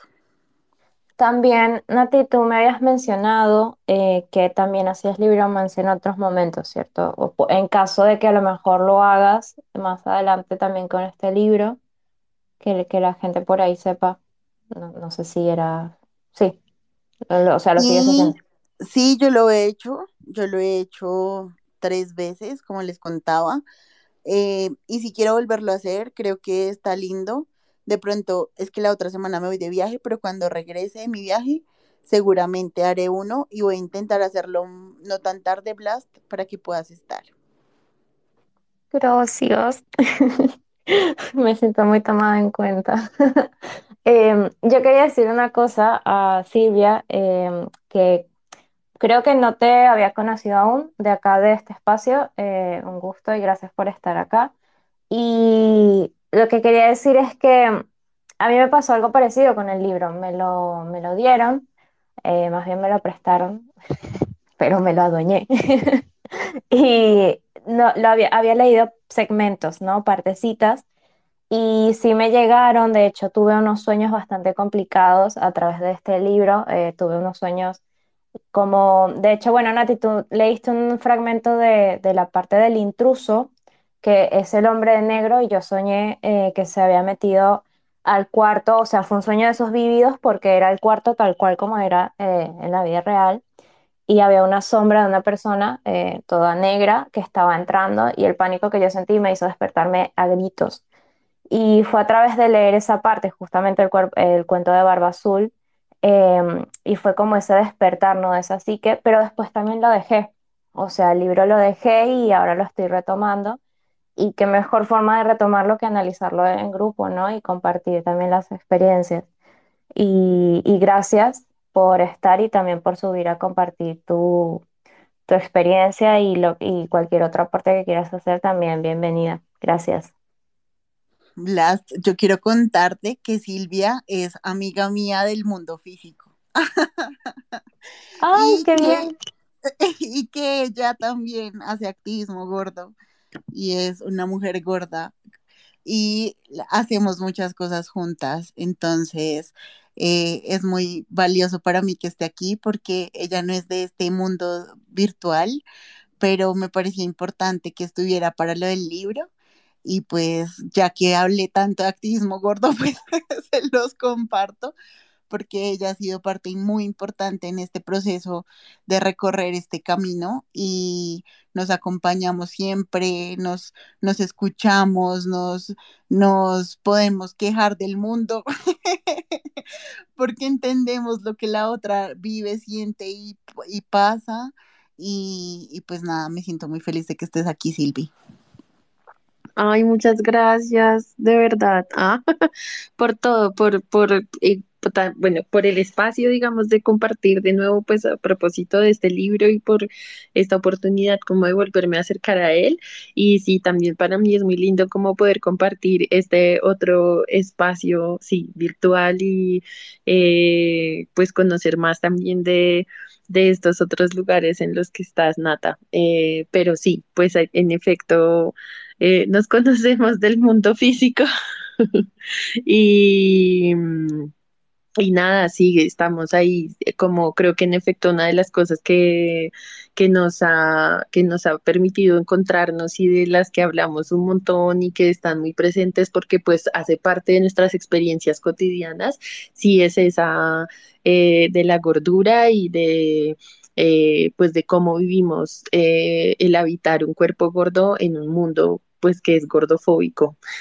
Y, y creo que eso pues sí como que también nos ha, ayudado a eh, no solo apoyarnos, por ejemplo, entre nosotras, y sí a ese compartir las experiencias y podernos eh, acompañar, eh, sino justamente además hacer de eso como un lugar creativo, creo yo, como de, de pensarnos también como qué vamos a hacer frente a estas situaciones y cómo nos vamos a inventar cosas desde los lugares también eh, en donde estamos, desde los, los, espacios en los que trabajamos o eh, con las otras amigas, amigues, eh, en fin, ¿no? Ahí me parece que también además ha sido como algo para, como muy poderoso o muy potente. Eso. Muchas gracias a ustedes. Ay, qué lindo. Me alegro que hayas invitado a tus amigos, Nati. Estoy, muy contenta. Y quiero saber si la vamos a evangelizar sobre NFTs o de a poco. Pues ella recibe una descarga diaria. Mentira. Eh, ella sabe que existen, ella sabe. Y si ella algún día quiere, yo le voy a enseñar, pero yo no, yo ya, yo ya renuncié a convencer a la gente. La gente quiere debe querer aprender. Pero si ella quiere, yo tengo muchas ideas. O sea, de hecho, cada vez que hacemos alguna pieza o alguna cosa de, para el activismo gordo, me río y les digo entre chiste y chanza que la voy a volver en NFT. Y en efecto, va a pasar, así que prepárense porque vamos a hacer un fanzine y yo voy a hacer todo lo posible para que se vuelva NFTs. A mí me parece chévere, yo de verdad es que sí, no, no sé nada. y por supuesto que tengo clarísimo que Nata es la súper experta también en estos temas, pero sí, como que yo me, me he quedado por ahí distraída en, en, en mis demás actividades y demás, y no sé, pero yo estoy más que dispuesta a aprender. Bueno, de a poco.